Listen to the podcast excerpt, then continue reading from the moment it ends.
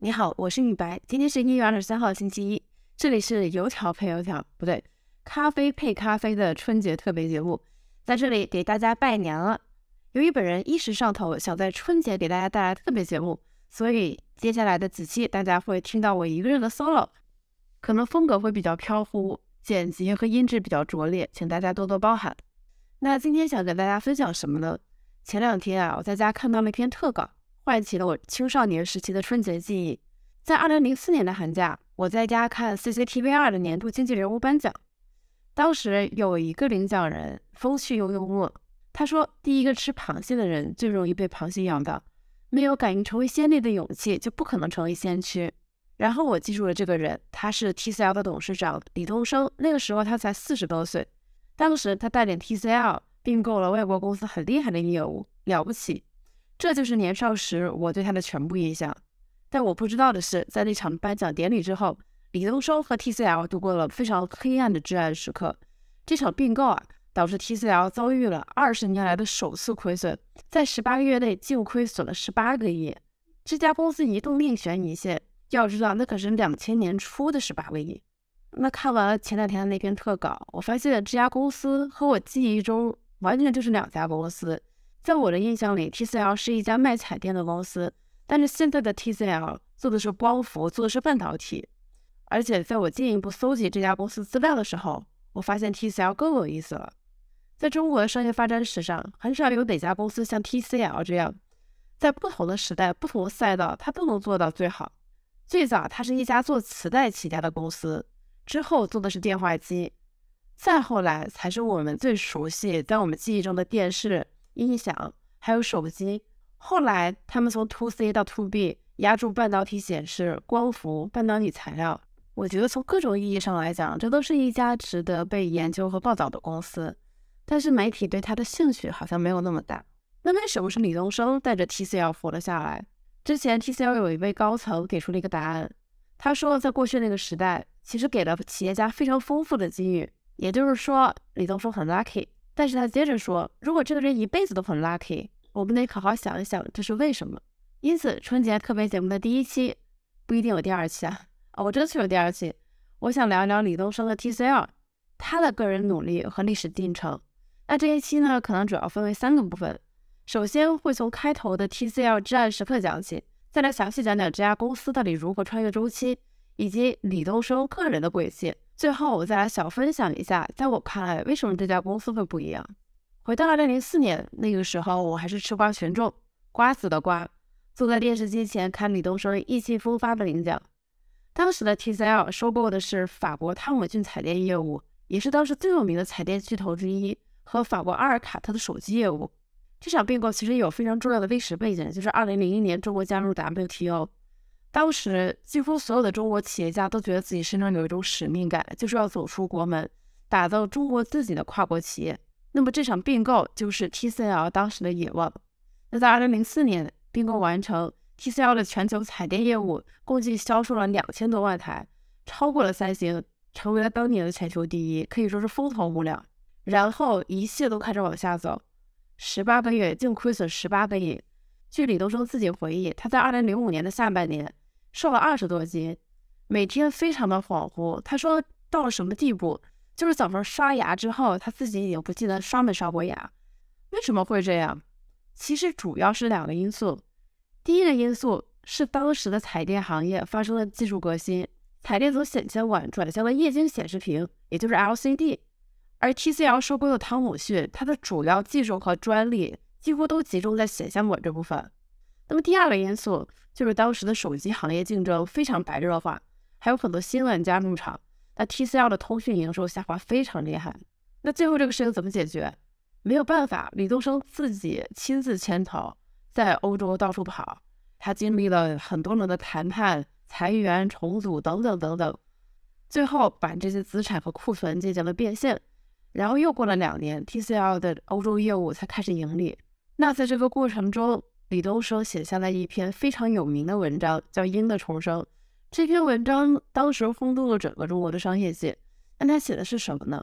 他引用了《鹰的重生》这个故事，表达了自己对于 TCL 业务的反思以及改革的决心。什么是鹰的重生呢？其实这是一个后来被科学界证伪的故事，说的是老鹰到了三四十岁的时候，它的爪子啊，那个壳已经变得很硬了，根本没有办法让它很好的生存。他想要生存下去，必须自己把这些硬壳啄掉，这个过程非常的疼痛，只有忍受这个痛苦的过程，他才能获得重生。其实就是用来表达他想要改革的决心。那么不管这个故事是真是假。最后，我们看到 TCL 在经历这个至暗时刻之后，很快迎来了转机。那么接下来呢，我们就来复盘一下 TCL 这个发展的历史。TCL 的历史大概可以概括为四个时期。我们可以通过一些简单的梳理，看出 TCL 在过去的四十一年里踩中了哪些趋势。它的第一个时期可以概括为叫磁带电话时期，大概是一九八一年到九三年。那一九八一年呢，TTK 这家公司成立。那这个名字听起来好像很洋气，其实它的意思是天天开，一个很好的寓意。当时呢，这家公司其实更多的是一家工厂，就是做磁带起家。后来呢，日本有家 TDK 公司就说：“你这个名字不行，这个名字山寨我们，没办法，就得改名。”然后李东生说：“那不如我们改名叫 TCL，也取一个很好的寓意，叫 The Creative Life。”对吧？这前三个字母，这个时候他们发现电话成为了趋势，于是呢，这家公司开始改做电话，成为了当时的中国电话机大王。通过做磁带、做电话，TCL 才拥有了原始的资本积累。那第二个时期，也是我们最熟悉的一个时期，就是做彩电、做手机和全球化并购的 TCL。这个时间大概是九四年到零六年。一九九三年开始，TCL 开始做彩电，然后业务突飞猛进。到了一九九八年，TCL 乘胜追击，继续做手机，才做了四年。到了二零零二年，TCL 就变成了国产手机的第一。可能很多像我一样比较成熟的人还有印象，就是金喜善的那个 TCL 广告，当时真是风靡一时。但是呢，全球化的这个并购策略导致 TCL 损失非常惨重。在走出全球化并购失败的这个阴影之后，李东生立刻带领 TCL 压住半导体显示这个领域。二零零九年成立了华星光电。这也就是 TCL 的第三个时期，进入了一个快速发展的科技周期。TCL 第四个阶段特别重要的一步是，他们在2019年以125亿的高价收购了天津的中环集团，这是一家中国的光伏龙头企业，它彻底打开了自己的第二增长曲线。那么现在在这第四个时期的 TCL，它就再也不是我们印象中的彩电公司了。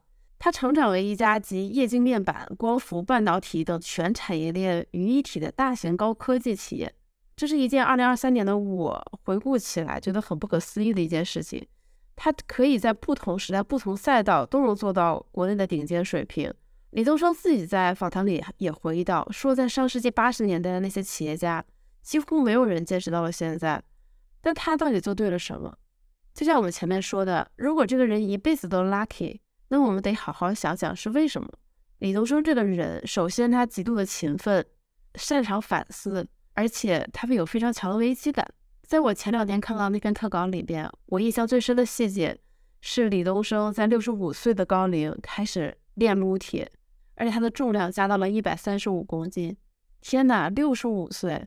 我爸今年六十大寿，我仍然没有办法说服他进健身房。李东生为什么六十五岁开始撸铁？因为他觉得只有他保持非常良好的身体状态，他才能继续引领 TCL。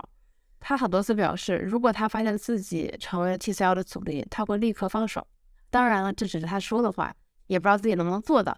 虽然零四年的全球化并购并没有成功，但是李东生一直在非常认真的学英语，包括这几年他还在清华经管学院读博士。在前年的一次访谈里，他说他利用回国后隔离的这几天，把自己的博士论文好好的梳理完。在他身上，我能看到上一辈企业家身上经常能看到的一种特性，就是韧性和坚持。他之前还跟李雪琴在一次访谈里说过，李雪琴问他，如果当年你能进大公司的话，你还去不去？李东升说，如果当年他去了大公司或者去了政府，那可能就不会是今天的李东升了。然后他说，如果你觉得你绝顶聪明，那你就去创业；如果你觉得你比较聪明，那你就可以去小的创业公司。你可能能拥有股份，你可能能获得很大的成长。在梳理 TCL 和李东升过去的四十一年，我也发现了一些很有趣的节点。二零零八年的家电下乡政策，其实是让当时国内的很多电视品牌松了一口气的。因为就是等于给他们续了命嘛。但是当时的 TCL 并没有那么想，他们刚从国际化并购带来的连续巨额亏损中走出来。二零零九年，TCL 投资了二百四十五亿，注意啊，是二零零六年的二百四十五亿，和深圳市政府合资成立了华星光电，生产显示面板。那几乎就是 TCL 当时的全部身家压注在了面板上，就这种魄力和勇气，其实是很难以想象的。为什么会做出这样的举措？李东升后来解释说，他其实有研究日本和韩国家电行业的这些变化与兴衰。为什么韩国最终超过了日本？是因为韩国掌握了彩电这个产业链的上游，也就是面板，而这一块也是整个产业链上利润率非常大的一块，所以他一直认为 TCL 也要做这件事情。但是我们现在再来看 TCL 的老伙计们，他们在做什么？比如当年同样是彩电巨头的创维，二零二二年初入局了电子烟，就很让人沉默的一条新闻。他的前董事长在干嘛呢？在做新能源造车。再来看康佳，这也是非常有名的电视机品牌，连续十年亏损，靠卖地卖股苦苦支撑。我们很熟悉的四川长虹，这个是我有记忆以来我们家的第一台电视的品牌。现在北京东三环还有一座长虹桥。其实这座桥也印证了当年四川长虹究竟有多么红火，直到现在他也没有找到破军之道。而 TCL 从当时创立时的 TTK，经过四十年的奋斗，成为了如今这样一家高科技企业集团。当然，我们今天做这期节目，我们不是在吹捧 TCL，也不是在吹捧李东生，也不是在做禁锢，而是想试图通过 TCL 过去四十一年的这样的一个复盘，让我们看到一家企业。如何真正的能穿越周期，而且是一家制造业的企业？有一篇访谈问李东升，他说一些企业没有存活下来，是他们的观念没有与时俱进吗？李东升是这样说的，他说观念、决心和能力都是同步的，变革可能会让企业早死，但是不变革，企业承担的风险也很大。这家公司还有一点很厉害，但很少被人提及的是，它是一家具有全球化能力、进行全球化布局。且没有被逆全球化这个趋势针对的一家公司，TCL 和李东升本人对于局势的把控能力，我觉得是很有意思的。不管是全球化这个格局也好，还是过去的国企改革，你会看到这家公司每一步都很稳。从惠州的一个小厂到全球化的一家公司，而且这又是一家制造业的公司，TCL 的经历表明了制造业对于中国经济的意义。没有实体支撑的盘面泡沫，最终都会消失的。在一次访谈里，李东升引用了一个数据，就是现在的公司平均寿命只有五年，而对于像 TCL 这样的公司，五年可能就是一个不断在积累的过程。我觉得在现在这个环境下，TCL 这样的公司故事对我来说其实是很有安慰剂作用的。